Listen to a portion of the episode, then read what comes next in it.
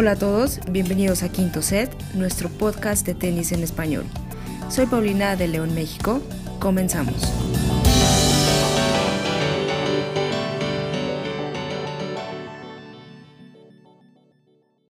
Buenos días, ¿qué tal a todos? ¿Qué tal a todas? Bienvenidos, bienvenidas a una transmisión más en vivo, en directo de Quinto Set. Bienvenidos y bienvenidas. Claro que sí, al episodio más especial en la historia de Quinto Set y al día más especial en la historia del tenis masculino. No podía ser otro que en esta misma fecha, domingo 30 de enero. Vaya fecha, vaya día.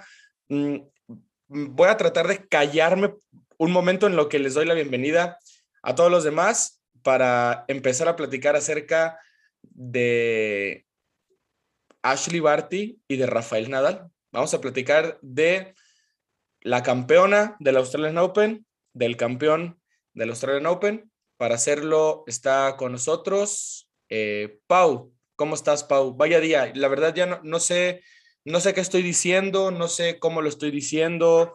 Eh, traigo por ahí un desfase de tiempo y espacio que no sé exactamente eh, cómo, estoy, cómo lo estoy viviendo, pero bueno, aquí estamos. ¿Tú cómo estás? No, pues estoy exactamente igual que tú. Y eso que, o sea, al menos yo me fui a dormir unas dos, tres horas, ¿eh? Este, me dormí como a las 12, me desperté por ahí de las, de las 3 y ya, no he parado hasta ahorita. Yo, yo no sé ni cómo le hice para estar aquí, para, para conectarme, pero, pero bueno, no, no me podía perder este episodio por obvias, obvias razones, más que nada porque se cumplió mi, mi, mi uva, una de mis uvas. Entonces, no me lo iba a perder, evidentemente. Ya habrá tiempo para dormir, creo yo. Ni siquiera, ni siquiera me acordaba de eso, Pau, ni siquiera me acordaba de tu deseo, de tus uvas. No me acuerdo de un montón de cosas. No me acuerdo de un montón de cosas. Eh, tenía por ahí algo de respaldo en caso de que esto sucediera, pero me daba tanto miedo que no pasara, que luego por ahí también ya eh, no sé, terminé olvidando muchísimas cosas. Joaquín, ¿cómo estás? Amigo, qué gusto saludarte. Un gusto, aquí estamos vivos después de haber madrugado por, este partidazo. Eh, nada, en verdad hay mucho que decir y para eso está, este episodio.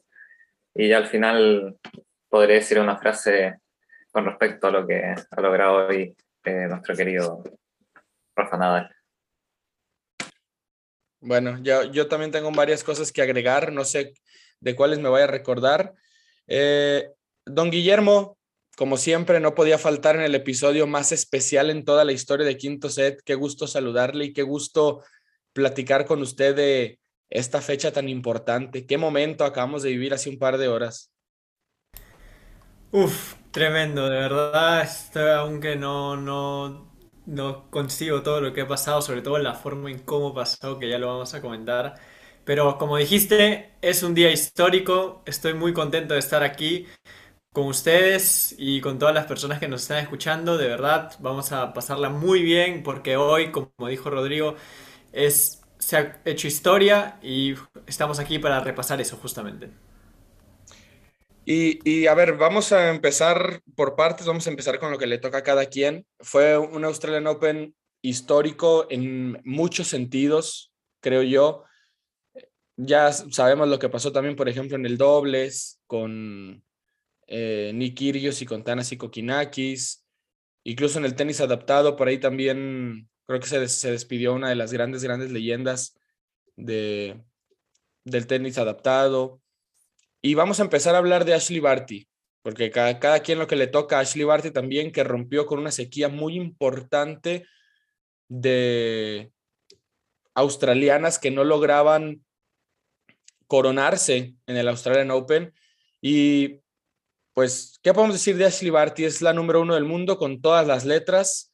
Es una tremenda jugadora yo creo que hay muy, muy poco que agregar acerca de Slibarty. Obviamente que hay que platicar acerca del, del Australian Open que se acaba de mandar, pero para toda la gente que pedía solidez y, y constancia en la WTA, bienvenidos a la era de Ashley Barty, que ya tiene mucho tiempo y no sabemos cuánto vaya a durar. Sí, me parece que mm, le esperan bastantes años a, a, Ashley Barty siendo una jugadora muy constante y que yo la veo ganando al menos cada año un Grand Slam, como mínimo. Eh, yo no soy muy aficionada de su tenis, pero eh, me parece que es una jugadora muy completa porque tiene muchos tiros, tiene muchos tiros, tiene muchas variantes, entonces eh, creo que eso es lo que la hace sobresalir de entre el resto de las, de las jugadoras o de las que están compitiendo al menos, al menos ahorita.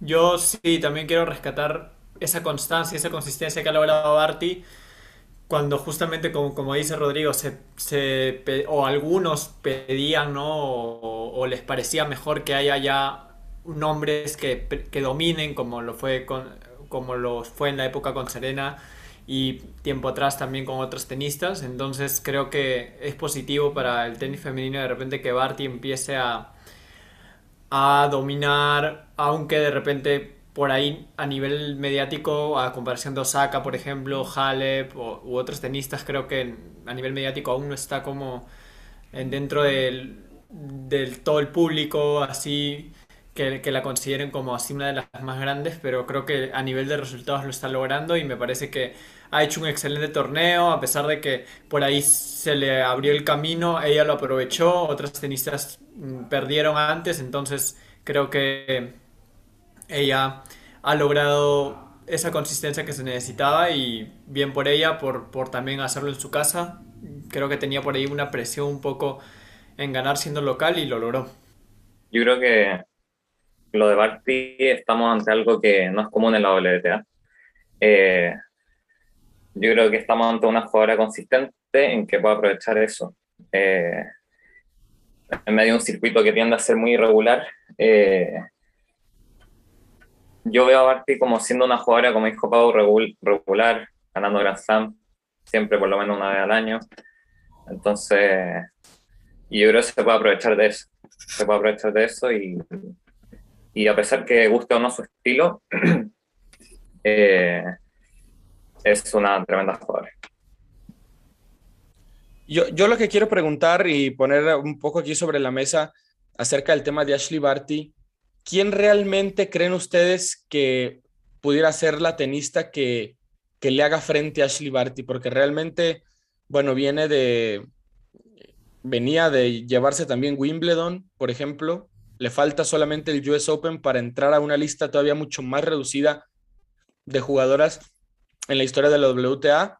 Eh, pero a quién ven, yo realmente, si tuviera que poner la ficha, alguien la pondría en Naomi Osaka para hacerle frente a Barty. Y la verdad, lo digo con, toda sinceridad, me da gusto que ya tengamos que pensar en quién tiene que hacerle frente a Barty, porque eso significa que, que, Ashley Barty ya está completamente consolidada como la mejor jugadora del mundo y que ahora hay que ver quién es eh, la que por ahí puede tratar de medio amenazar con ese reinado de Ashley Barty. ¿no? Yo diría que Naomi Osaka, pero ya sabemos también los factores extracancha por ahí. Y ahora después de Australia, que va a caer de manera estrepitosa en el ranking de la WTA. Así que, ¿cómo, ven el panorama, eh, Guille, en esta, en esta WTA que, que, parece que va a estar reinando Barty durante un buen tiempo, pero ¿a quién, a quién ves como la principal candidata a hacerle frente? Creo que en estos momentos Barty ha sacado una gran ventaja respecto a las que están detrás. Zabalenka por ahí está en un momento anímico que, yo creo que si siguiera mejorando, sí la vería como una posible rival, pero en estos momentos no. Como mencionaste Osaka, yo también la considero. Por ahí el tema del ranking veremos cómo le va. Ella está tratando de otra vez disfrutar del tenis, que es lo más importante.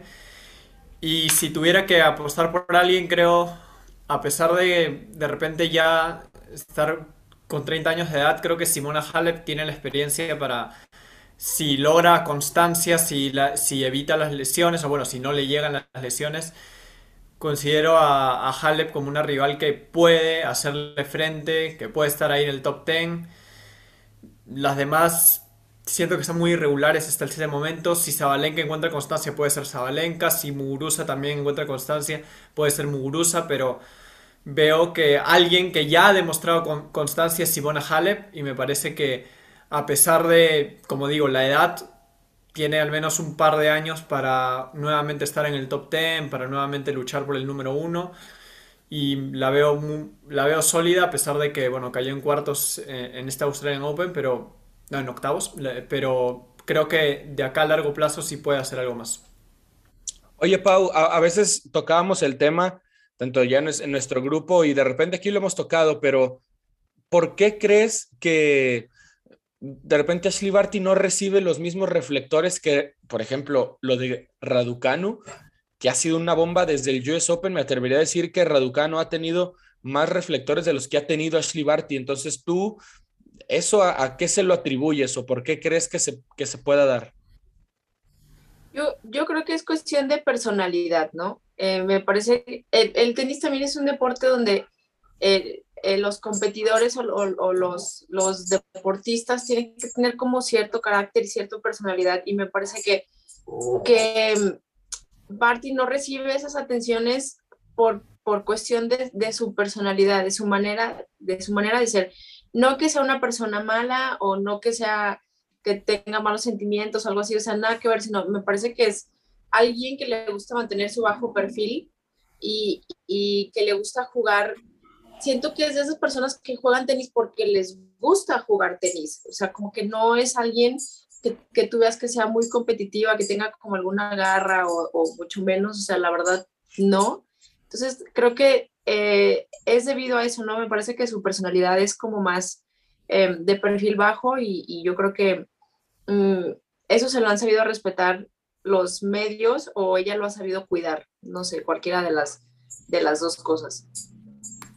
Joaquín, y en cuanto a Barty, tú, por ejemplo, en cuestión de semanas de número uno, Ashley Barty va sobrada en el buen sentido porque ya tiene muchas más semanas de número uno eh, del mundo que varias leyendas juntas de este deporte, ¿no?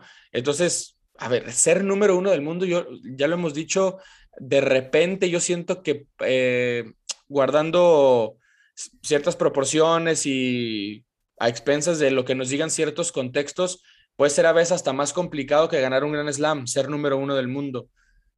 Tiene sus contextos y todo, pero ser número uno del mundo y Ashley Barty tiene varias, pero en serio, varias, varias semanas ya como número uno del mundo a la altura de grandes, grandes nombres. Entonces, yo lo que te pregunto, Joaquín, que va un poco de la mano de lo que decíamos, bueno, ¿quién le puede hacer frente a Ashley Barty? pero ya hay que ponernos a pensar hasta dónde puede llegar el legado de Ashley Barty en la WTA. Si tuvieras que hacer como alguna especie de entre pronóstico, dónde la ves, eh, no sé, porque creo que estamos lejos de ver lo último de ella, por ejemplo. Sí, eh, es difícil hacer un pronóstico así. Eh, yo creo que va a sonar un poco... y di que calla Canepi. la mosca. Va a sonar un poco loco, pero yo creo que, en estos momentos no tiene límites, en verdad, su, su posible reinado. Eh, más que todo en lo del número uno, o sea, eh, está muy lejos ahora en eso y, y, claro, y es más difícil eh, frenarla en eso, por ejemplo, que, que, no poder ganar Grand Slam, porque por ahí puede haber alguien que gane Grand Slam, pero a que la supere a fin de año número uno es difícil. Entonces yo creo que va a depender de ella, de ella, de mantenerse bien físicamente, sin lesiones, eh, mantenerse concentrada, como lo ha hecho, fuera de los focos, con humildad, eh, con esa personalidad, yo creo que va a depender de ella al final, yo creo, sí. Guille, que... sí, te escucho, te escucho. Sí, yo iba a comentar justo este tema, lo de Barty. A mí me parece que tiene el, a nivel de ranking, como decía Joaquín, creo que sí tiene para de repente hacer un récord, algo que quede en la historia. En Grandes Slams creo que vamos a ver cómo, cómo continúa en los próximos años. Creo que ya compararla, por ejemplo, con los números de Steffi Graf o de Serena todavía es demasiado, es una barbaridad todavía. En el buen sentido, ¿no? Porque 23, 20 Grand Slams es muchísimo y es muy complicado también. Entonces, me parece que en lo que respecta al número uno, sí estoy de acuerdo que sí puede, puede de repente acumular semanas, seguir como número uno y por ahí alcanzar récords que la WTA se ven poco, que ya, ya los está logrando incluso. Y en Grand Slams vamos a ver, como dice Joaquín, depende de ella y también depende de cómo las demás rivales empiecen a, progresar, a evolucionar, las jóvenes, las que de repente eh, ya tienen más experiencia como Muguruzo, Halep, que ya están por ahí en los últimos años que tienen para estar entre las top. Y también depende de cómo evolucionen ellas para, para ver si le hacen frente, si por ahí le quitan algunos torneos y, y seguir y, ver si Barty hasta dónde puede llegar. Justamente hablando de Barty, leemos algunos comentarios ya que nos hace la gente aquí en YouTube, eh, Néstor Falcón Pérez y Pilar Rodríguez, siempre muy atentos ellos dos. Néstor nos dice, Barty era la favorita y lo de Collins emocionante o emotivo por todo lo vivido previamente, de salud. Bueno, ya hablaremos también de, de Collins y de todo lo que nos dejó el, el Australian Open en cuestión de la WTA. Y Pilar Rodríguez nos dice Barty en un nivel superlativo, justo lo que estamos diciendo y completamente de acuerdo. Y si se mantiene así, puede ganar más de un Gran Slam este año. Yo creo que por cómo está la situación de la WTA y por cómo, cómo está el circuito, yo no vería nada.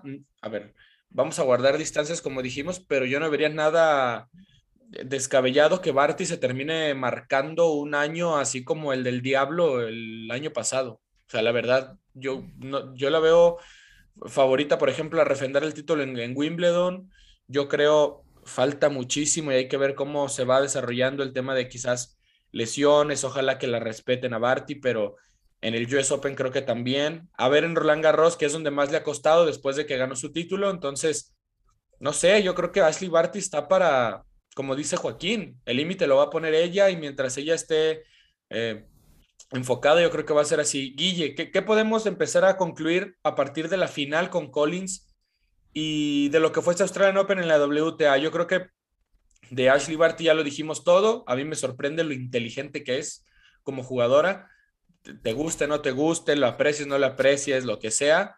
Ashley Barty es una gran jugadora, creo yo, también por, por su inteligencia para, de cierta manera, encontrarte el punto débil y sobre él también machacarte.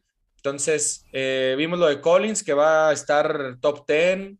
No sé, ¿qué más, ¿con qué más te quedas, Guille? Aparte de lo de Barty, que ya es, ya lo hemos tocado, número uno, con mucha consistencia en los últimos meses. Hemos visto otra vez que la WTA nos da esta variedad, esto, esto impredecible que tiene. Y si en el US Open fueron dos jóvenes que nos sorprendieron, esta vez hubo varias experimentadas que aparecieron ahí en las fases finales, Collins en la final, Madison Case en la semifinal, Cornet llegando a sus primeros cuartos de final luego de 63 participaciones. Cornet, sí. Tremenda participación, el partido con Halep fue increíble. Lo de Canepi, que entre que puede ser gracioso, pero la verdad es que sí, o sea, puede bajarse cualquier favorita en cualquier momento y otra vez lo hizo. Y bueno, ahí para poner la cuota de juventud estuvo Iga Swiatek, que lamentablemente en la semifinal no, no pudo lograrlo con Collins. Y bueno, si hablamos de Collins, creo que tiene una personalidad muy, muy buena en la cancha, ¿no? Bastante agresiva, efusiva, bastante expresiva. En, en, la cancha creo que eso también le ayuda a marcar presencia y la agresividad que tiene también como juego es algo agradable. Yo el comentario que tengo que espero que mantenga esa consistencia, creo que con lo que ha manifestado en declaraciones se siente muy, muy contenta luego de todo lo que ha atravesado, temas de salud, que tuvo varias operaciones. Y ojalá pueda mantener ese nivel. Yo creo que con lo mostrado en este Australian Open, Collins tiene un nivel para estar entre las 20, 15 mejores al menos por varios meses si lo mantiene, ¿no? Y sería agradable, creo que una tenista más ahí entre las 10 está... Tenemos a Yadur, tenemos a Mertens, tenemos a Contaveins, hay muchas ahí y es agradable siempre ver cómo están ahí luchando por, los primeros puestos. Completamente de acuerdo, completamente de acuerdo con lo que dices, Guille. Qué, qué gran jugadora Ashley Barty, de verdad, qué gran jugadora Collins. Eh, que ya de repente Collins como que tiene sus torneos, ¿no? Creo que, como siempre lo decimos, es cuestión de regularidad, no es novedad para nadie cuando hablas de la WTA, pero, pero yo creo que mientras ella, creo que por ahí a veces pasa como el hecho de encontrar la manera de seguir motivado, encontrar la manera de, mantenerte como conectado, enchufado, algo por el estilo. Entonces, bueno, ya, ya inició el, año así, pero por ejemplo, creo que fue el año pasado cuando, por ejemplo, eh, Jennifer Brady fue la que llegó a la final. Y, y, dónde está Jennifer Brady? O sea, guardando distancias y con todo respeto, es decir, no la hemos vuelto a ver en un gran, gran escenario a Jennifer Brady. Entonces, ese reto tiene Daniel Collins, que no se convierta en una de esas jugadoras. Bueno, hemos hablado, Guille, también de finalistas de Roland Garros. ¿Qué han hecho las finalistas de Roland Garros? O sea, más allá de, las que, eh, no solo las que han ganado el título, sino las que han llegado, ¿qué ha pasado después con ellas? No pasa, rara vez, raramente pasa algo, ¿no? Entonces, yo creo que nos llevamos varios de esos aprendizajes en, en la WTA. No sé tú, Pau, de lo que pudiste medio seguir, ver, ¿con qué, con qué te quedarías después de este Australian Open de, em, hablando de la WTA? Em, fíjate que eh, me quedo primero, no, no quiero pasar la oportunidad de echarle carrilla a Joaquín porque es, me parece increíble que haya puesto a Svitolina como campeón. y creo que le dieron las gracias en la primera ronda, ¿no? Por ahí o en la segunda, me parece. Entonces, Joaquín, qué bueno que te conectaste. La verdad en la es que tercera con, con Azarenga, en la tercera ah, en la tercera. La verdad es que nada más me conecté para eso, o sea, el episodio pasado no estabas, entonces nada más vine para eso. Oye, dije, ¿es Vidolina o Azarenga? Igual las dos cayeron. no, o sea, ya, buena onda. Este, ¿cómo, cómo nos venimos como a equivocar, ¿no? Porque yo me acuerdo que Rodri, tú decías que una española ganaba.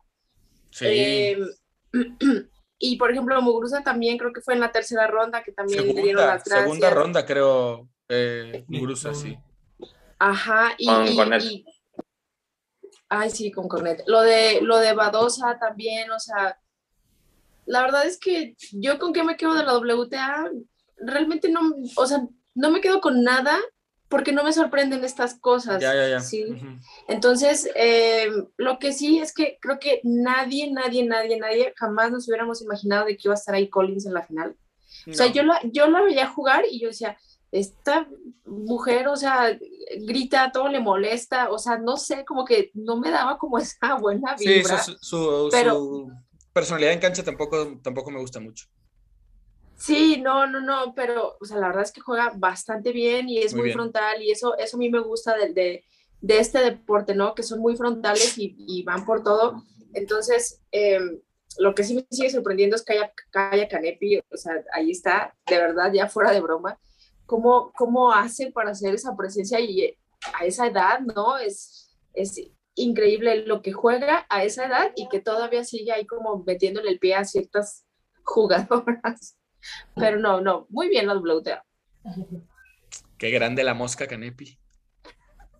Haciendo de las suyas, haciendo de las suyas en el circuito de la, de la, de la WTA. Joaquín, ya para cerrar también, porque ya dijo Guillermo, ya dijo Pau, pero tú también, eh, ¿con qué te quedas después de esa tremenda decepción con el Ines Vitolina y de y de, y de, y de, no tan, y de no tan decepción con Azarenka, porque al final terminó cayendo con Kreshikova, que te voy a decir, Azarenka es una gran campeona, pero Kreshikova va ahí poco a poco como que quiere reafirmar lo que hizo el año pasado. Yo lo, lo voy a seguir reconociendo, no daba un peso por Kreshikova para esta temporada, y ahí va Bárbara, ahí va un poco a poco, pero, pero tú con qué te quedas, hubo algo que te sorprendió, hubo algo que que por ahí ya esperabas, digo, más allá del fatal pronóstico que diste para la campeona? Mira, más, más allá de, de, de, Marty y de Collins, que ya hemos hablado, en cuanto a lo positivo, me quedo con el torneo de Kiss, de Madison Kiss. Gran eh, apunte, Joaquín, me lo ganaste, yo para allá iba también, sí. Sí, sí, sí. Que tuvo, que ganó un título antes de, Australia y, y, yo creo que puede ser un gran año. Eh, por ahí alguien no sé si fue Chris Evert que comentó que Mason Key es una jugadora para, para ganar un Grand Slam. Fue finalista en el US Open. 2017, perdió con el año, Stephens. Con Stephens, eso, ya 2017, sí. Y, y, yo creo que puede ser un gran año para ella. Eh, también me quedo con, con Anisimova, que también un gran torneo. Eh, jovencita, yo creo que puede volver a, a dar, dar esperanza todavía no sé, tiene como 19 años o 20, le queda pero mucho. Y en cuanto a excepción, quizás me quedo con Sakari, me esperaba un poquito más. Eh, como que me sigue decepcionando un poquito en, en los Grand Slam y ahí yo creo que tiene que, que, mejorar un poquito la griega. Aparte de todo lo que ya ustedes han dicho, pero, pero eso. Muy bien, yo para... Eh, te escucho, Guille, te escucho. Sí, solo para acotar lo de Sakari también, que claro. incluso con lo que con la baja de Yadur ahí tenía una chance para al menos llegar a cuartos Sí. con Barty y, y bueno, Pegula le termina ganando, un- una lástima ¿no? un poco por, porque tenía la chance de medirse contra la número uno, que hubiera sido una buena prueba para Sakari ya como top 10 luego de un gran año 2021, pero bueno, se quedó a un, a un partido y vamos a ver cómo continúa su temporada. O sea, claro, si, si perdía con, con la número uno, nada que decir. De hecho, hasta ahí estaba bien, pero, pero decepcionó que no haya llegado a cuarto. Sí, bueno, yo para hacer un, eh, digo, mi comentario, mi cierre en cuanto a la WTA, ya hablamos de Ashley Barty, tremenda jugadora, número uno en toda la extensión de la palabra, es la mejor del mundo, no hay ninguna duda. Eh, iba a rescatarlo de Mason Keys, pero ya lo dijo también Joaquín. Y un poco contradiciéndome, porque saben que me encanta con- contradecirme, mi decepción, mi, decepción es Coco Gauff, que yo sé que no le gusta a Paulina, pero mi decepción es Coco Gauff porque yo sí pensé que, que a pesar de este año iba a empezar a poder dar pasos importantes en, en Grand Slams. Aún así, yo creo que, como ya lo hemos dicho antes o yo lo he dicho, hay que tener mucha paciencia con ella, con Raducanu, con Leila Fernández, hay que tener paciencia con esa camada y yo creo que una vez que digan adiós, ya dijimos de Barty que no sabemos ahí por ahí bien qué onda, hasta dónde le puede alcanzar. De Osaka ya sabemos que eh, también a veces depende de ella misma, pero de verdad, Sí. y, y, y a eso iba, contradiciéndome, yo creo que se vienen para dentro de unos de 5 a 8 años. Creo que, digo, es mucho tiempo, pues, pero creo que de aquí entonces vamos a poder ver un circuito que sí puedan dominar ellas, que sí pueda dominar Coco Gauff, que sí pueda dominar Raducanu, Leila Fernández y, por supuesto, Iges Biontech, que no voy a dejar de mencionar su torneo porque volvió a, ahora hizo semifinales y es, una, y, y es una jugadora que bajita la mano, también sin muchos reflectores, ahí está cosechando segundas semanas, segundas semanas, segundas semanas, llegando a octavos, llegando a cuartos, y cuidado porque viene Roland Garros, le gusta mucho la arcilla, es nadalista encima, entonces cuidado con Igues Biontech, con lo que puede hacer, y, y eso diría yo, de parte de, de la WTA. Y si les parece, sin más preámbulos, vamos a pasar es que qué tema, qué día, no, no, no prometo. A ver. Antes del tema ahí que una mención a Krejcikova que ganó en dobles, ¿no? Con, con Siniakova, ¿no? Por supuesto, Bárbara Krejcikova que yo, la verdad yo pensé que iba a desistir un poco Bárbara del dobles después de cómo cerró y de que quizás se dio cuenta de que la desgasta mucho para el tema de individuales, pero bueno, al final si también está viendo que pues, está haciendo una carrera muy uh -huh. prolífica, bueno, pues bienvenida sea también Bárbara Krejcikova, digo, salvando distancias, pero antes así era, ¿no? También, digo, por ejemplo, recordando a Martina, que jugaba todo en los torneos, o sea, se apuntaba en individuales, luego en el dobles y en el dobles mixtos y llegaba a las tres finales y luego ganaba las tres, o sea, era una barbaridad, entonces, bueno, no, no se veía mucho ya últimamente, pero pero bueno, a ver, Krejcikova, ¿cómo, ¿cómo, puede combinar eh, el dobles con el individuales? ¿Algo más, don Guillermo, o pasamos al tema que me va a hacer llorar? No, no prometo no llorar en, este, en esta transmisión en vivo, en este episodio, y les pido una disculpa eh, a nuestros escuchas por adelantado. Eh, solo voy a decir qué día, qué momento, qué torneo y qué forma de Rafael Nadal de conseguir su Grand Slam eh, número 21. Yo quisiera que, a ver, yo quisiera empezar porque cada, cada quien me, me, me dijera qué pensaron, una, así muy breve, qué pensaron cuando Medvedev ganó el tiebreak del segundo set. Yeah, ahí por Rafa estuvo 5-3, ¿cierto? 5-3 arriba, sacando. Y fue un, a mí me parece que pensé que iba a ser un, como un golpe anímico, que iba a pasar algo similar a lo de Djokovic en el US Open. Y Medvedev estaba muy sólido, entonces creo que a ver, yo sabía que Rafa lo iba a guerrear, lo iba a pelear hasta el final, pero sí, o sea, las posibilidades eran muy remotas en ese momento. Yo decía, mm, a ver, Rafa es, es, un guerrero y vamos a ver hasta dónde le da, pero ahí como que no pensaba que iba a ocurrir todo lo que, lo que fue después. ¿Qué pensaste, Pau? No, no, no, a mí, a mí me, me, dio pánico. O sea, a mí me dio, me dio mucho miedo, apagué la tele, apagué la tele y dije, no, o sea, no, no, no puedo ver esto. Y me di la vuelta, intenté dormir, pero, pero, o sea, no sé, terminé prendiendo la, la tele otra vez y tenía como todas esas, esas esperanzas de que pasara lo que justo acaba de pasar, pero sí me dio mucho, mucho pánico. Yo estaba igual, yo dije, va a ser un golpe anímico esto para Medvedev y el tercer set, pum, le va a pasar por encima, por encima Rafa. Y luego Rafa, no, no entiendo por qué se le ocurrió sacar como si tuviera dos años jugando en el circuito cuando todo el torneo, o sea, fueron unos bombazos, en verdad. Y dije, ¿qué necesidad? O sea, ¿por qué me haces esto a las cuatro y media de la mañana? O sea, no puede ser. Pero bueno, eso fue lo que pasó. ¿Qué pensaste tú, Joaquín? Quizás desde una posición un poco más imparcial, así como la de don Guillermo. Ya sabemos que Paulín y yo sí estábamos con el alma en un hilo, pero ¿tú, ¿tú cómo lo viviste? ¿Tú qué pensaste cuando viste a Medvedev asegurarse el tiebreak del segundo? Eh, a ver, sí, quizás me adelanto un poco en el análisis, pero para mí dos cosas clave. Uno, para mí el segundo set lo, lo merecía Nadal. Eh, sea, iba 5-3, incluso tuvo un set point, un set point ahí en el... Sacó 5-3, además sacó 5-3. o sea, sacó 5-3 ah. en el set antes del tiebreak, sí. Sí, tuvo un set point ahí en ese game, que fue un game muy largo.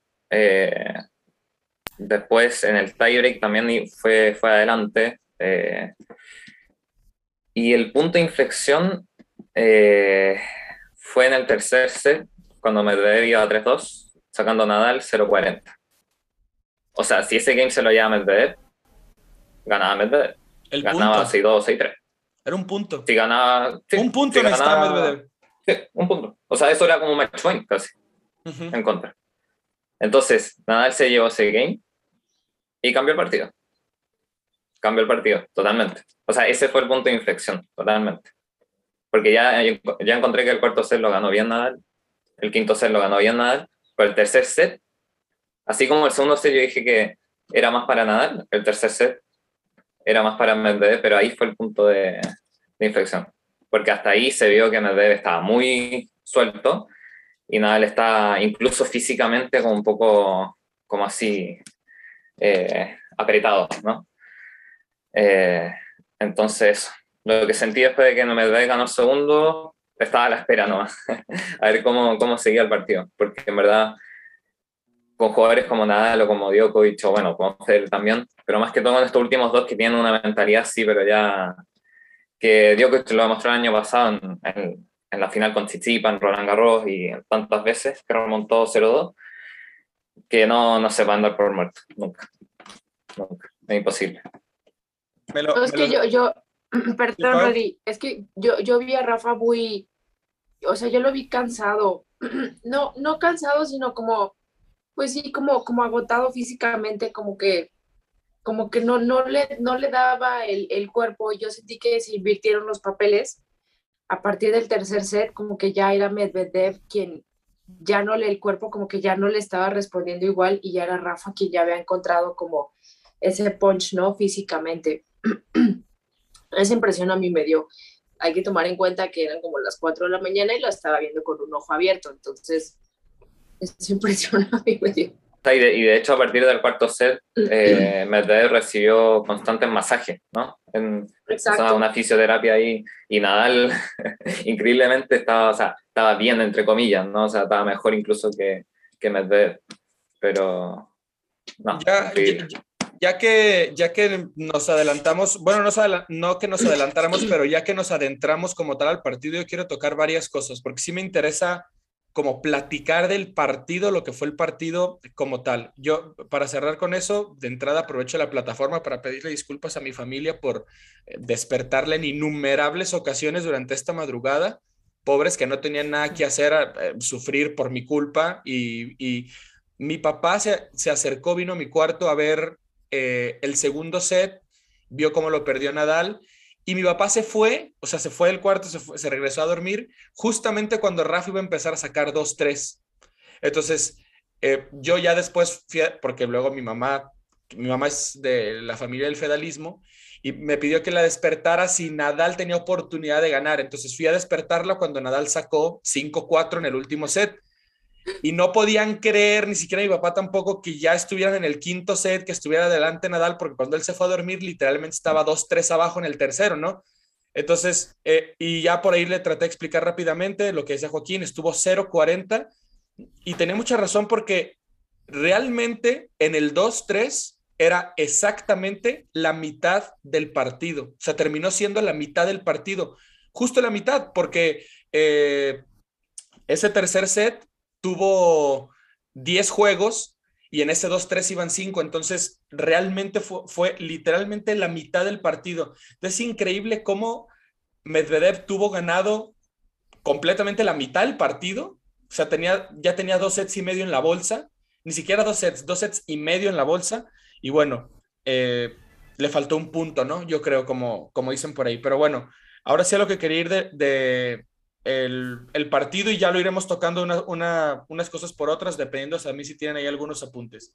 Primero, lo que dice Pau, Nadal estuvo sacando como Sampras durante todo el torneo y después se convirtió en, Lucas en Lucas Laco durante los primeros dos sets. O sea, una cosa de verdad muy lamentable lo de Nadal con el servicio en los primeros sets.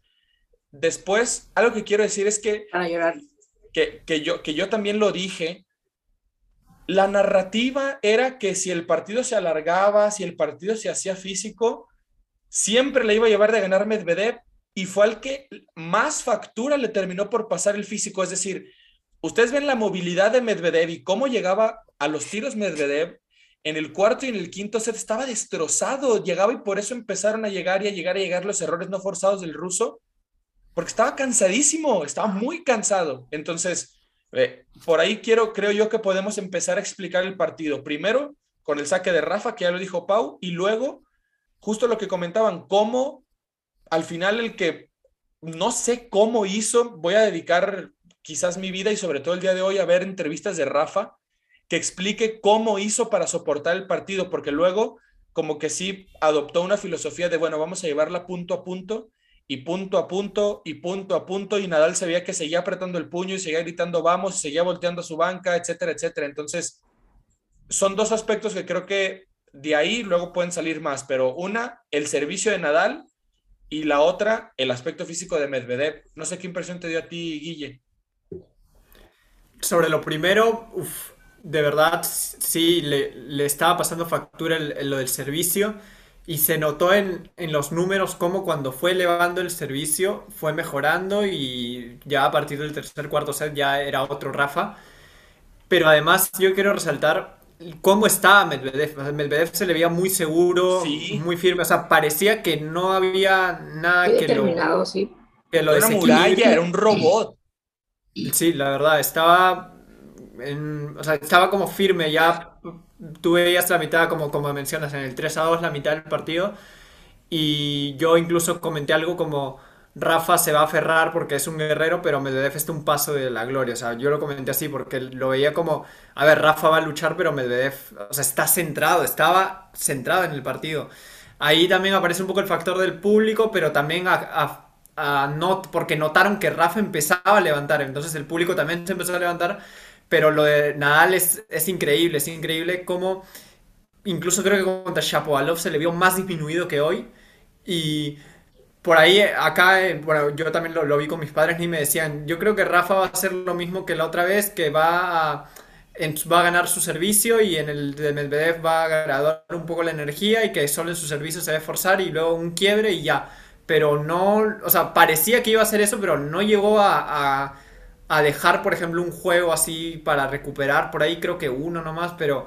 incluso hubo, momentos en los que tenía para quebrar el saque de Medvedev, tuvo posibilidades entre el cuarto y el quinto set y por ahí no lo conseguía y más bien parecía justamente que le iba a costar después eso, pero Rafa pues ya ahí yo creo que es algo mental, ¿no? Es la mentalidad de, jugarse la final, de saber lo que se estaba jugando y, lo hizo de una forma increíble que aún no te lo puedes creer, Pau, tú que también sigues a Medvedev y, que sabemos que te gusta el, ruso como jugador, porque es un tremendo jugador, es un tremendo jugador, pero tú cómo, tú cómo te explicas que, que Medvedev, eh, siendo lo que se presume, que no creo que es como, no creo que es sobrevalorarlo, porque sí me parece que es de lejos la mejor mentalidad fuera del Victory, actualmente, no en la historia, pero actualmente de lejos la mejor mentalidad. ¿Cómo te explicas lo que le pasó? Realmente, o sea, ¿hasta dónde? Y no, no jamás quisiera yo quitarle mérito a Rafa, pero ¿hasta dónde podríamos estar hablando de, de, que si fue un colapso de Medvedev o no, o si fue todo de Rafa? ¿Qué, qué pregunta tan difícil, ¿por qué eres así conmigo? O sea, no he dormido. ¿Por qué eres así?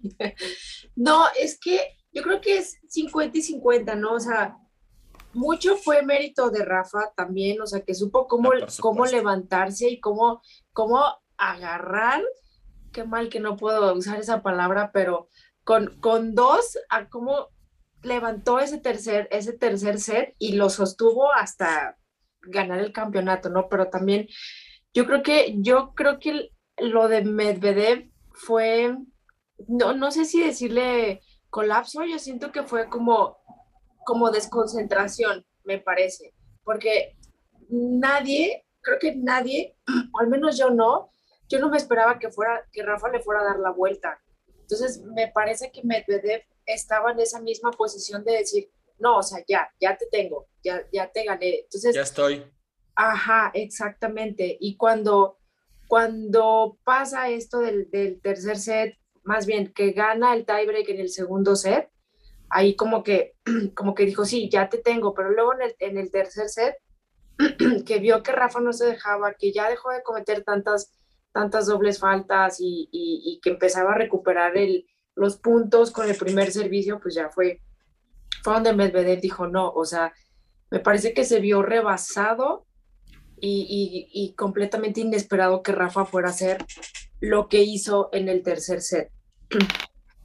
Esa, esa es mi, mi opinión. Eso es lo que yo quiero pensar, pero la verdad es una pregunta muy buena, pero muy difícil, muy difícil de contestar. Ahorita eh, también discúlpenos si ya no tenemos garganta, si estamos eh, bostezando, si ven que cerramos los ojos, si ven que la verdad, eh, digo, no me imagino cómo han de estar ellos, pero uno que estuvo en su cama viéndolo desvelado también lo pasó así. Eh, Joaquín, tú que decías, yo eh, no estoy tan de acuerdo con lo... Entiendo por dónde va el comentario que hiciste hace rato, pero a lo que yo iba es, tú decías que el segundo set tuvo que haber sido para Nadal de cierta manera y el tercero para Medvedev de, cierta manera y lo entiendo. Pero, por ejemplo, a, lo que yo iba es no para decir, ah, estoy completamente en desacuerdo, sino que el tercer set fue de lejos el set que mejor sacó Nadal, creo que en todo el torneo. Tuvo una, un porcentaje de primer servicio de 82%, cuando había tenido 54 y 51 en el primero y en el segundo. O sea, una, una, barbaridad para hacer Nadal y, para aspirar a una final de Grand Slam. Entonces, 82% con el primer servicio, lo tengo que estar viendo aquí, 70% de los puntos ganados, y con el segundo servicio solo perdió dos puntos en ese tercer set. Entonces, eh, no sé, te hago un poco esa pregunta que le hice a Pau también, porque tú, tú, cómo, lo, ¿tú cómo lo explicas? No, eh, en verdad, quizás me equivoqué al explicar. Yo creo que hasta ese punto de inflexión que dije, como que me estaba haciendo mucho mejor en ese tercer set. Ya de ahí, cuando superó ese game, eh, Rafa, y ganó, y, se quedaron tres iguales, claramente que después Nadal ganó el set, ¿no? Y, lo ganó bien. Eh, pero eso, em, no sé si me habías preguntado lo mismo a Pau, la mentalidad de Medvedev. Sí, es que al final, no, perdón, no, necesariamente la mentalidad, pero ¿tú qué explicación le das a esa remontada? O sea, al final, Medvedev nunca había perdido un partido de Grand Slam donde él ganara el primer set en canchas duras, mucho menos no se diga eh, ganar dos en, en Grand Slam. Eh, y es que tenía, es que tenía Nadal aquí, lo tenía aquí, así como yo lo tengo aquí ahorita, sí, así lo, así lo tenía Medvedev. Así lo tenía Medvedev en la final. Así lo tenía. Y porque no tengo ninguna bolsa aquí, pero así lo tenía, lo tenía en la mano a Nadal. Lo tenía triple breakpoint, 2-3 en el tercer set. Mira, eh, así comparando, por ejemplo, lo que le pasó a Chichipa en Roland Garros con Djokovic, eh, aquí como que no siento que fue, hagamos en esa final de Roland Garros, yo sentí que Chichipas se cayó absolutamente, se cayó, se cayó. mentalmente. o sea, a ver, mérito también para Djokovic, eh, obviamente, no, no estoy diciendo nada así en contra. Aguas. Pero... porque se ponen, se ponen bravos los de cierta familia. cuidado, y, ahorita, y, ahorita, andan así, mira. Y ahorita... Sí, no, cuidado, cuidado. Ya están diciendo que el torneo arreglado para que Rafa ganara y no sé qué. Entonces, aguas, aguas, porque le sale cada cosa. Eh, no, pero a, ver, explicando. No, no es. Ahí se vio claramente que Tsitsipas, o sea, se perdió. Se perdió mentalmente. Y Djokovic obviamente se aprovechó de eso. Fue como un vampiro, vio sangre y la chupó. y listo. Y, ganó, ganó ese partido. Y eh, en cambio, ahora lo que, lo que vi con este partido lo que vi en este partido es que eh, es que no, no vi que Medvedev se cayera mentalmente. No. Estoy completamente de acuerdo con Joaquín. Como que.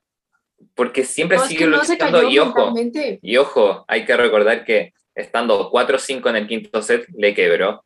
Sí. Y se puso 5 iguales. O sea, ahí se ve que no se quebró mentalmente.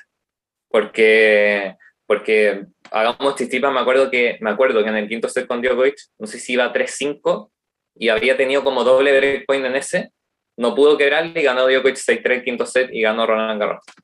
En cambio acá Medvedev le quebró. Que después nada le volviera a quebrar, ok, también refuerza lo que es mentalmente Nadal.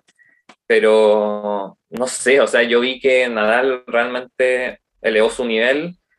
Eh, claramente Medvedev no, no, jugó bien en los puntos importantes, como en ese 0-40, por ejemplo. Eh, o en algunos breakpoints que, que, fue teniendo en el cuarto, en el quinto set.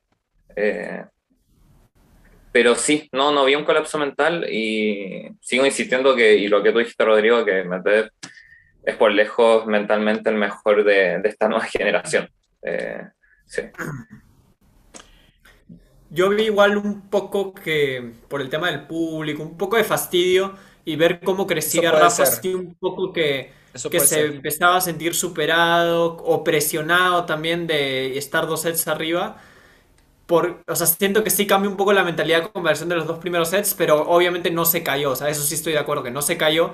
Pero sí vi un poco que entraron unos fantasmas que de repente antes no se le habían visto. Por ahí, mm, un poco a lo que pasó con Djokovic el año pasado en Australia, que fue muy diferente.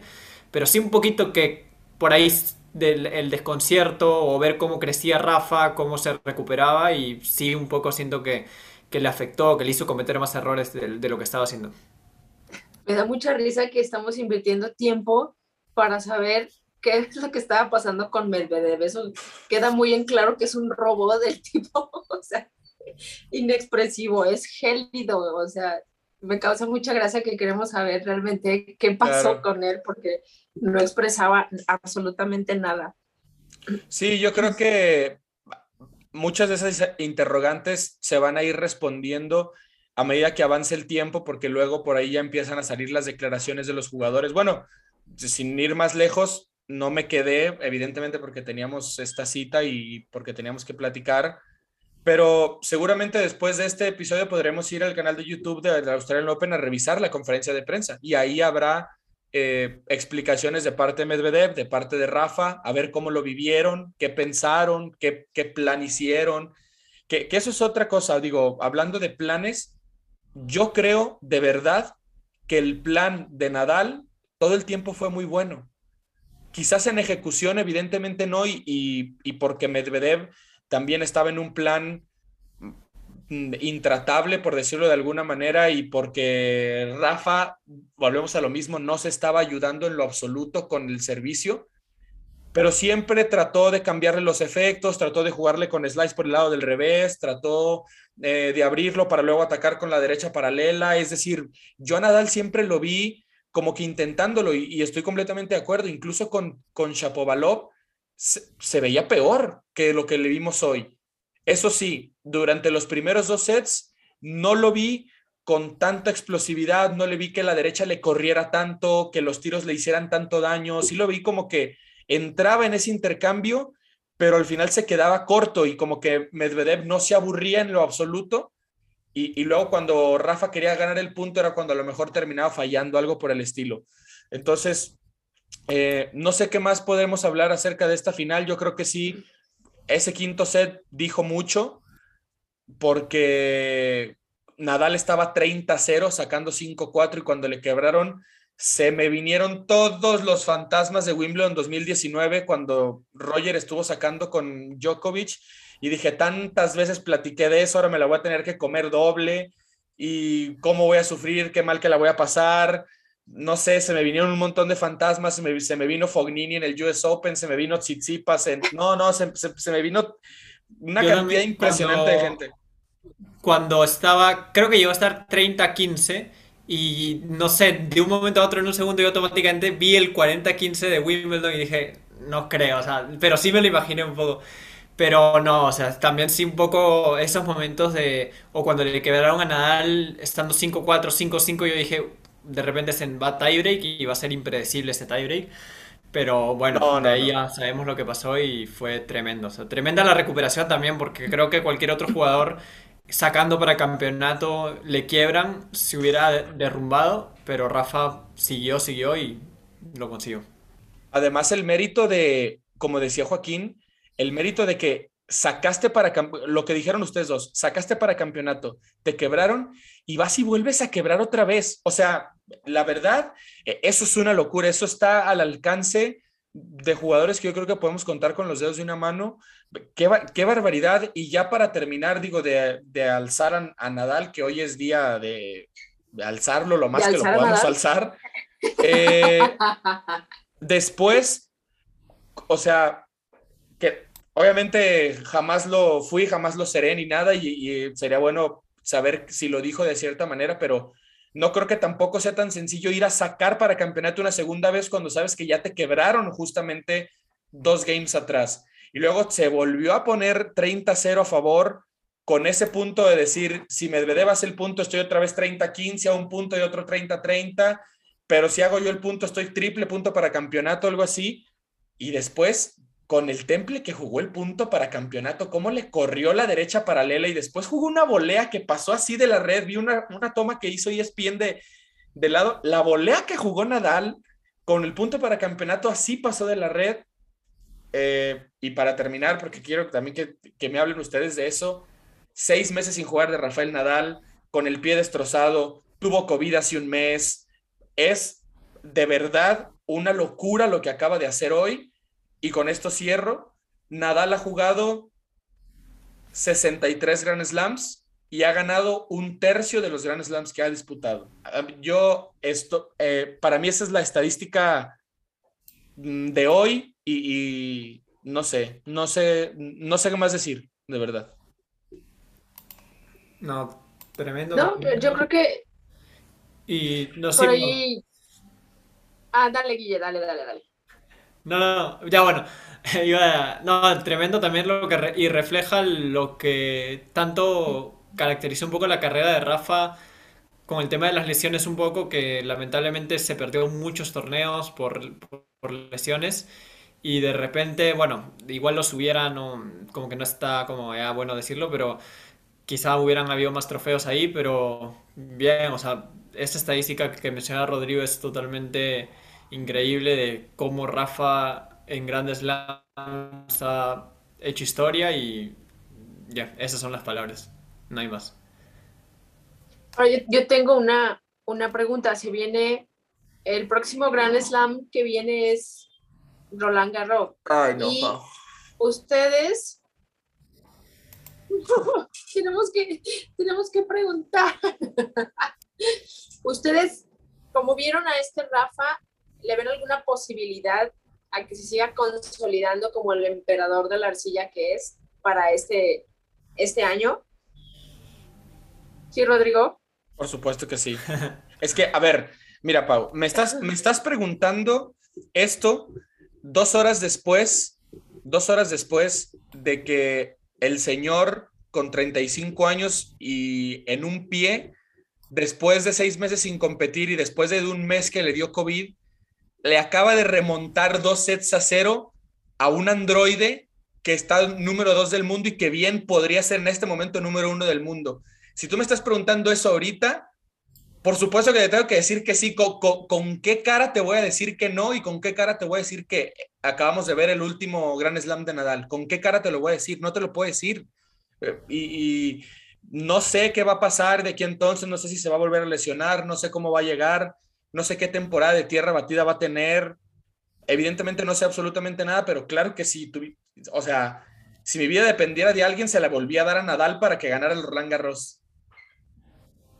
Que es probable que no, quizás, pero ¿cómo, pero ¿cómo vas, ¿cómo vas a apostar en contra de Nadal después de lo que viste hoy? A eso es a lo que quiero llegar. Y sobre todo en Roland Garros. Exactamente. O sea, claro, y además siempre se le da como favorito en Roland Garros. Imagínate ahora habiendo ganado la Australia, que es un torneo que no se le ha dado desde 2009. Eh, entonces, y haciendo lo que hizo, o sea, Rodrigo, Rodrigo lo dijo, remontando un 0-2 a Medvedev y ganando la jugadorazo, o sea, ganando la Berretini, que es tremendo jugador en, en estas canchas rápidas. Eh, al mismo Chapovalov, etcétera, ¿no? No, no, a Berretini, a Berretini, o sea, me parece que, que Rafa fue muy amable con, con Berretini, me, me parece que, que tuvo un comportamiento de un, o sea, es un caballero Rafael Nadal, y, y, me parece que lo sacó a relucir en ese partido y fue así como de, ok, te doy, te, permito, no, no sé, o sea, no, no, Berretini lo pudo haber pulverizado en 40 minutos, en sets corridos, la verdad, la verdad, la verdad, o sea, quitando de lado eh, eh, que yo soy nadalista y demás y, y, todo eso, o sea, lo pudo haber hecho pedazos en 40 o 45 minutos, sets corridos, y me parece que fue muy amable, pero bueno. Yo sí. Eh, no, pausa. no, la emoción no, nos está dando. No, yo sí tengo algo, no, no sé si seguro, pero así a, una o dos horas de lo que ha pasado en la final, es que estoy casi seguro de que Rafa se va a bajar de Acapulco. No creo que juegue Acapulco y tampoco creo que juegue Indian Wells. No me digas eso, Guille. No me digas eso, Guille. No, ya tengo mi vuelo, Ya tengo mi vuelo para ir a Acapulco. No, sí, sí. Es que la exigencia ha sido tremenda y me parece que. O bueno, no sé, yo, yo lo creo porque por la exigencia sobre todo. Me gustaría que juegue igual. Mm, me imagino que... O sea, yo vería que Indian Wells y Miami tampoco lo, lo juega. Pero bueno, vamos a ver qué pasa.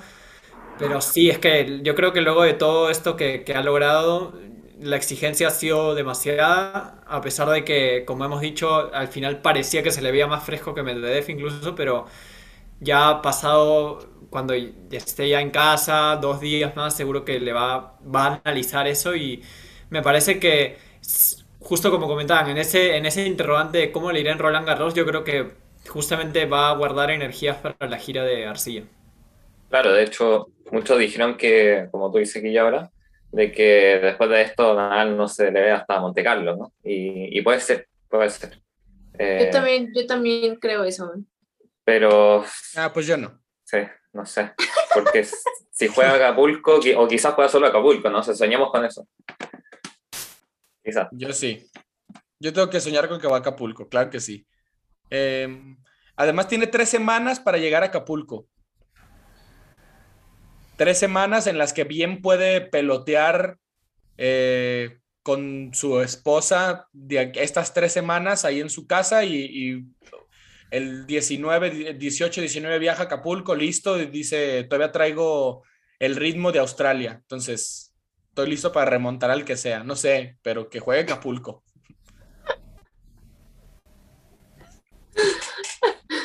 Ok. A ver, eh, víctima de la emoción, ya voy a hacerles algunas preguntas para eh, terminar, porque creo que también ya hemos, hemos hablado largo y tendido de, de esta final también, y ya vamos casi para, para una hora, bueno, ya nos pasamos de una hora. Vamos a leer unas, eh, algunos comentarios también que quedaron aquí.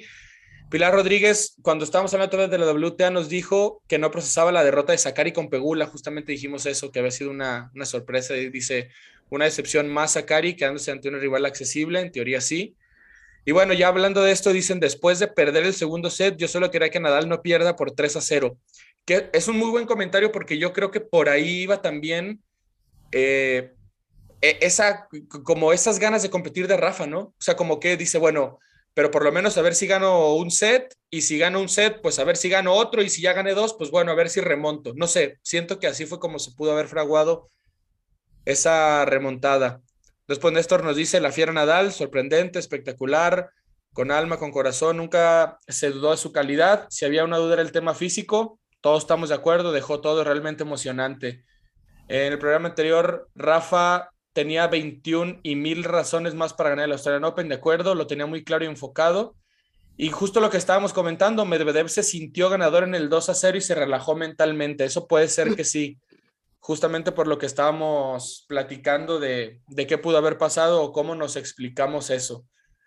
A ver, ya que estamos enfiestados, ¿qué, una, ¿qué pronóstico?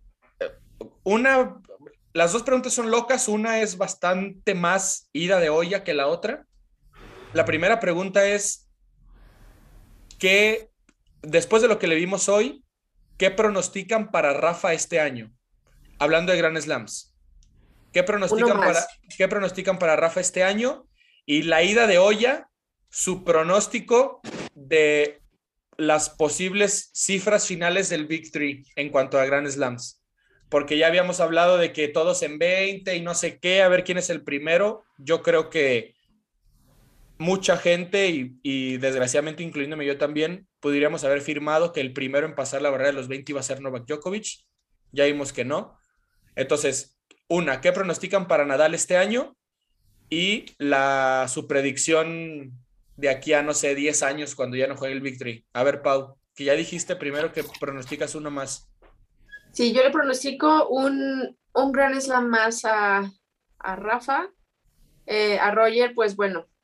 Eh, mucha salud. Sí, mucha salud, la verdad. Y, no está mal, ¿eh? O sea, no. está mal que Roger Federer se haya quedado con 20 Grand Slams. O sea, ya quisieran algunos tener uno. Con Phil se lo dijo. Entonces, eh, no está nada mal y no hay nada que, que reprocharle a Roger Federer porque además de tener grandes, 20 eh, grandes slams, juega increíble al tenis. Entonces, no hay nada que reprocharle a Federer. Yo lo dejo ahí en 20. Yo creo que eh, en la parte de a, Rafa, este año le doy otro, otro Grand Slam, el próximo le daría otro y hasta ahí. O sea, lo dejo en 23 a Rafa. Ojalá me equivoque, ojalá sean más, pero ahorita con todo esto de la vacuna y todo esto que está pasando, la pandemia y demás, yo no me atrevo a darle un número a Djokovic porque no sabemos cómo vayan a responder otros gobiernos, cómo vayan a responder otros, otros, otros países, los, los que eh, son hospedadores de los, de los Grand Slam. Entonces, mm, no sé. Pero igual, o sea, si ya tienes un Medvedev que te viene respirando en la nuca y que ya te ha ganado una vez, eh, a lo mejor yo le daría a, a Djokovic, igual yo le daría otros dos, nada más, y hasta ahí, se acabó. Siempre y cuando también Esberev arregle sus cosas en su cabeza y se le quite lo, lo, lo payaso de que es número tres y salga a jugar como si fuera Dios o no sé, le, le, doy, le doy esos dos a Djokovic. Ahí los dejo. A ver, Joaquín. Em, ¿Cuál era la primera pregunta? Porque la segunda era del Big Three, de los números. La, una ah, primera era de Nadal. De Nadal este año, sí. Eh, sí, o sea, yo también le daría uno más, yo creo. Eh, porque si es que no es Roland Garros, yo creo que podría ser el US Open, fácilmente. Eh, y del Big Three, no sé. Quizá me han encontrado aburrido, pero no sé si mojarme con el Big Three, que realmente uno, muchos lo dan por muerto y, y de repente te sorprenden con estas cosas, ¿no? Eh, yo creo realista, Joaquín, sé realista. O sea, yo creo que Ahorita no es momento del romanticismo. Yo coincido si va a tener más Grand Slam, Nadal también, por lo menos un Roland Garros más, yo creo le veo a Nadal. Eh, Federer es difícil, no sé, pero no sé, nunca se sabe con estos jugadores. Son muy, muy difíciles. Eh, cuando vuelva Djokovic, no sé si va a volver a su mismo nivel. No sé, realmente. No, no me mojo realmente con esos números. Eh, pero en cuanto a este año, yo creo que Nadal, como dije, si no en Roland Garros, pues en el US Open igual ganar un Grand Slam. Don Guillermo. Yo, seguro, seguro Roland Garros para Nadal este año. Y para mí, en números generales, bueno, Roger 20 y ya y me sumo al comentario de Pau que no hay nada que, reprochar o que criticar, que lo de Federer ha sido una carrera memorable y una figura histórica para el tenis. En el caso de Djokovic voy a, ir por el tema, o sea, estrictamente deportivo ya sin tomar en cuenta un poco, o sea, bueno, sin tomar en cuenta lo del tema de la vacuna, la restricción que, haya, le daría dos grandes slams más. Y a Rafa el Roland Garros de este año y mm, por ahí, de acuerdo a cómo esté el físico, le daría uno más también, o sea, dos a cada uno. O sea, si así en total se quedaría 23 Rafa y 22 Djokovic, por cómo lo vería, ¿no? O sea, sí, sí me la tengo que jugar, ¿no? Como dijo Pau, obviamente están esos temas de, restricciones de los gobiernos con el caso Djokovic, así que, bueno, ahí no sabemos, ahí queda el interrogante, ¿no? De qué va a pasar. Qué locura, ¿no? Qué locura hablar de esos números y de esas cifras y y de todo. Yo la, yo la verdad creo que tiene muy buenas oportunidades en Roland Garros. Ah, de Nadal, siempre hay que hablar de Nadal con el asterístico, con el asterisco de lo que es el físico y decir que si el físico lo deja, ya veremos. Me asustó muchísimo que dijo hoy cuando le dieron el trofeo que estaba preparado para decir que este iba a ser su último Australian Open por, pero bueno, ya dijo que, que no, que va a tratar de volver el año que viene, entonces también no sé qué, hay algo que me asusta de cierta manera que no sé de verdad y finalmente porque vaya que ha tenido episodios, pero creo que este año sí puede ser el año en el que Nadal se termine de cansar de las lesiones, por ejemplo. Va, hay que ver qué pasa después de Roland Garros y qué pasa eh, sobre todo en el inicio de esa gira eh, de canchas duras antes del US Open porque si recae, no sé si Nadal ha, hecho mucho énfasis en que no sabía si iba a volver al circuito este año. Y, nunca lo había visto tan decidido en ese sentido. O sea, sí hace 10, 11, 12 años decía, yo para tal edad ya voy a estar retirado seguramente, no creo jugar para tal edad, etcétera, etcétera, pero desde entonces no lo veía tan incisivo con un tema de no tenía seguro volver, no sabía si iba a volver, no sabía si iba a jugar, entonces yo creo que hay que tener ojo con eso. De lo demás, yo creo que oh, me encantaría que Nadal al final, cuando se retiren los tres, sea el que tiene más títulos de Grand Slams. Me encantaría. Lo veo complicado, ojalá. No difícil, pero bueno, después de lo de hoy, yo creo que ya, o sea, de verdad, o sea, se vale, se vale pensar todo cuando hablemos de, de Rafael Nadal. Eh, ya vamos para hora y media, así que creo que Estamos listos para dar también nuestros comentarios finales. Bueno, ya vi que no, no es tanta hora y media, pero, pero al menos hora y media sí de que ya estamos listos para empezar con el directo. Entonces, si gustan comentarios finales de WTA, de ATP, de todo, englobando, de lo que quieran, si quieren uh, decir una porra para Nadal, otra porra, no sé, lo que quieran, lo que se les ocurra. Pau, comentarios finales ya para, para despedir este quinto set. No, nada más lo que se ha comentado en episodios anteriores cuando hablamos del B3, la verdad es un privilegio, es un gusto estar conscientes de lo que están haciendo, eh, o, al menos ahorita de lo, que, de lo que ha hecho Rafa Nadal con 21 Grand Slams. O sea, ¿quién rayos se iba a imaginar que iba a llegar alguien a ganar 21 Grand Slams? O sea, nadie. Son números, son números de verdad monstruosos y, y cuando tú ves un deporte como el tenis, esa es una reflexión que estaba haciendo yo ayer, eh, no es un deporte donde se tenga un límite de tiempo, como por ejemplo el fútbol, que son, que tú sabes que son 90 minutos, a lo mejor se pueden ir a, ciento, a otra media hora más, ¿sí? Que sean 120 más, 140 más, no sé, y hasta ahí. Pero en este deporte es, te puedes ir cuatro, cinco, seis horas y la destreza, la agilidad mental y física es lo que hay que reconocerle a cada deportista, tanto de la WTA como del ATP, que, que, que, que ejercen o que aplican en este deporte. Es algo realmente de, de aplaudir, de apreciar. Y de verdad si hay gente que no le gusta el tenis, los invito en serio a que se sienten un día a ver un partido, si no entienden las, si no entienden a lo mejor resultados, números, escríbanme. Y de verdad nos ponemos a verlo juntos, pero en serio los invito a que, a que lo vean porque el que una sola persona, por ejemplo, viendo el, el partido de Djokovic contra, contra Nadal, que lo, lo perdió Rafa, hablando de, de US Open, fue un partido de casi seis horas. O sea, ¿quién se imagina que una sola persona va a poder jugar al nivel que juegan ellos seis horas? Entonces, de verdad, esa, esa es mi reflexión. Los invito, si no les gusta el tenis, véanlo, por favor. Solo un momento y a partir de ahí me dejan sus comentarios a ver qué les parece, porque la mamá de Rodrigo decía hace una semana, ¿hay algo más que fútbol? Sí, hay otros deportes que el fútbol y es el tenis. Y hay gente que está haciendo historia como lo está haciendo Rafael Nadal. Hasta ahí ya, con eso me despido. Gracias. Gracias, Pau. Eh, Joaquín, tus comentarios finales.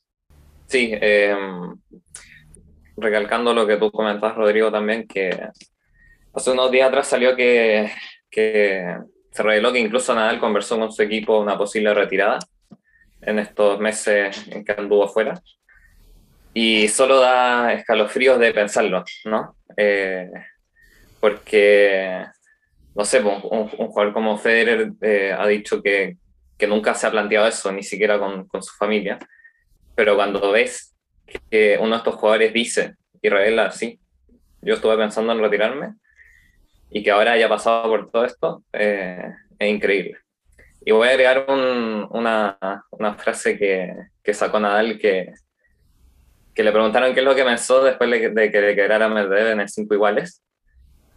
Y dijo, joder, una vez, dijo, joder, una vez más, como en 2012 y 2017. Pero he seguido luchando. Puedo perder, puede ganarme, pero no voy a rendirme. Aunque esté destrozado, no pienso rendirme. Eso es lo que me suena él en ese momento joder, una vez más voy a perder como en 2012 o 2017. Miren lo grande que es este hombre. Entonces. no, tremendo, tremendo.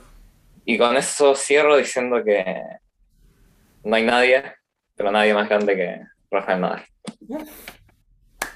Mi padre Rafael Nadal. Don Guillermo, eh, conclusiones sobre nuestro padre Rafael Nadal.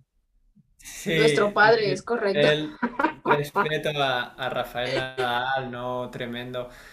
Iba a resaltar también ¿no? lo, que ha hecho hoy, es totalmente histórico. Con lo que ha mencionado Pau también, también me, ha, gustado la forma en cómo ha, dado ese mensaje sobre, sobre un deporte tan bonito como es el tenis. Y yo que estoy seguro de que si alguien ve este partido o lo hubiera visto en vivo, alguien que no sigue mucho el deporte, estoy seguro que se enamora completamente. Lo que mostró hoy Rafa Nadal fue algo histórico, lo que se vive en las tribunas, esa emoción, esa garra que dejó es totalmente histórico. Ya hemos hablado de Rafa, tremendo, creo que no hay palabras, de verdad, más palabras para describir lo que hizo, increíble la forma en cómo remontó. Y si alguien podía hacer eso, justamente era Rafa, ¿no? Yo también lo, pensaba. Si hay alguien que puede ganarle a ese Medvedev totalmente concentrado, es Rafa Nadal. O sea, no había otro, otro tenista que pueda ganarle a, a, ese Medvedev que llegaba, que llegaba sólido, que llegaba mm, candidato, que llegaba como favorito. Y justamente era Rafael el que podía ganarle, era esa jerarquía de Rafael Nadal lo único que podía vencer a, un Medvedev que estuvo cerca o que aún está cerca de ser número uno del mundo. y lo logró a lo Rafa, ¿no? A, su modo, remontando, yendo de atrás hasta el último. Y este es Rafael Nadal, un personaje histórico para el tenis. Y eso, todo el, respeto para él, que lo que ha hecho hoy va a quedar en el recuerdo, sin dudas. También la mención a Barty por el lado del tenis femenino, muy, muy memorable lo que ha hecho con su gente en su casa. Y así cerramos un Australian Open que termina siendo histórico y se pensaba que no, pero es creo que y los demás torneos van a tener la vara alta porque el Australian Open es candidato a ser torneo del año, del 2022. ¿Quién lo diría? Después de tremendo circo, armaron justo antes de que empezara eh, el, el, torneo como tal, pero voy a tomar justamente esa parte final de mi hermano Guillermo ahora para yo iniciar, iniciar recordándole a toda la gente que una vez más, después de estas dos semanas, hemos sido testigos de que el torneo, pero sobre todo el deporte, siempre va a estar por encima de cualquier jugador. Siempre el tenis es más importante que nadie, que nadie. Es más importante que cualquier nombre que se les ocurra y, y, el tenis no se va a manchar. El tenis es de lo más bonito que tenemos en el deporte, evidentemente desde una opinión nada imparcial, porque es el deporte que más me gusta. Eh, gran torneo en cuestión de emociones, tremendo Australian Open, de verdad, lo que pasó en el dobles, lo que pasó en el tenis adaptado, volvemos con lo mismo, lo que pasó con Ashley Barty, que pudo ganar por fin en casa, ¿quién iba a decir que iba a ser Ashley Barty? Digo, después de de tanto que buscó Australia una representante y, que sea Ashley Barty al final. Claro. Yo creo que está súper bien. Y de Rafa no, ¿qué les puedo decir también intentando ser lo más imparcial posible? El año pasado nos llenamos la boca de hablar de Novak Djokovic, el año pasado, y lo hicimos y fuera de cualquier broma de lo que pudiéramos o no eh, sufrirlo como aficionados quizás de otro jugador, no puedes negar la grandeza de Novak Djokovic y lo que es como deportista y lo que le ha dejado al tenis. Entonces, me da mucha tristeza que haya aficionados o gente que se diga aficionados al tenis que no sean capaces de reconocer la grandeza de Rafael Nadal después de lo que vimos hoy. Rafael estaba en el suelo, Medvedev lo estaba pisando y Rafa siguió compitiendo como ha hecho toda su vida, como ha hecho desde que le dijeron que no podía jugar al tenis porque tenía una lesión en el pie cuando tenía 15 años. Entonces, si eso hay gente que no lo sabe valorar, me da mucha tristeza, no los envidio, gane lo que gane su ídolo, eh, ustedes se lo pueden quedar. Yo me quedo con que hoy Rafael Nadal Parera es el máximo ganador de títulos de Grand Slam en la historia del tenis masculino. Y aunque les cueste más trabajo, Así es, y así se va a quedar por lo menos de aquí a seis meses, que seis meses son que lo voy a pasar muy, muy, pero que muy bien. Quizás nadie me va a aguantar, pero es lo que toca. Todos los hombres que se han parado en una pista de tenis ven hacia arriba a Rafael Nadal, al menos de aquí hasta que llegue Roland Garros. Yo con eso me voy a despedir. Gracias, Pau, por haberte pasado por quinto set una vez más. No, hombre, gracias a ustedes. Eh, siempre vale la pena andar por aquí. se aprende más y se desahogan muchos, muchos sentimientos en cuanto al, al, tenis. Y pues bueno, ya no, no quiero hacer más larga la despedida porque me quiero ir a dormir.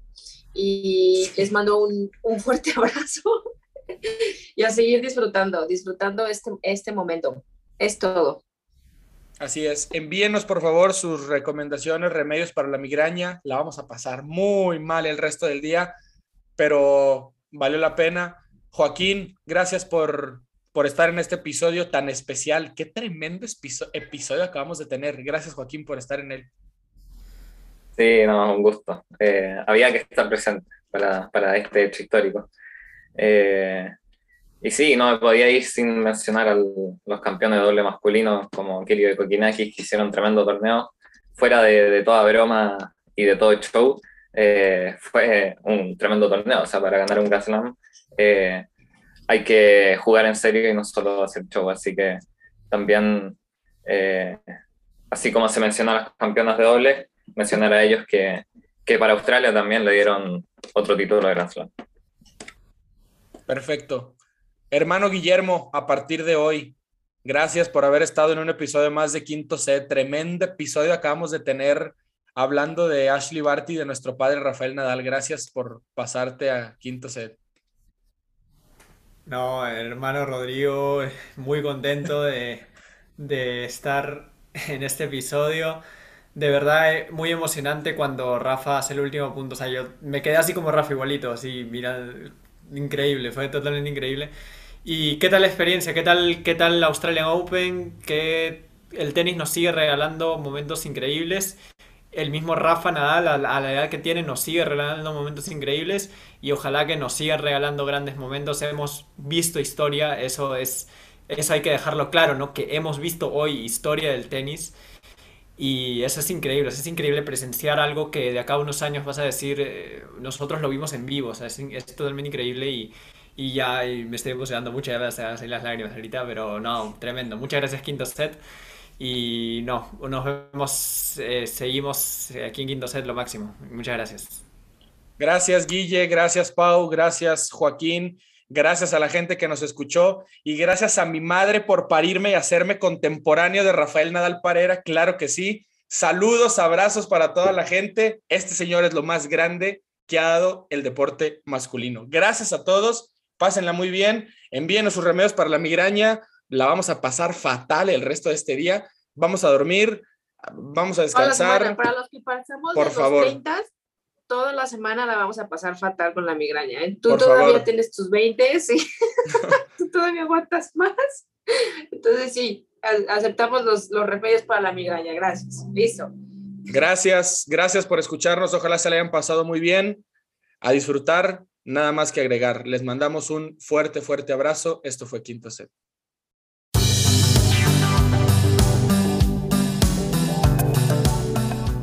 Gracias por escuchar Quinto Set. Síganos en Twitter e Instagram como arroba quinto set-bajo. Los esperamos el próximo lunes.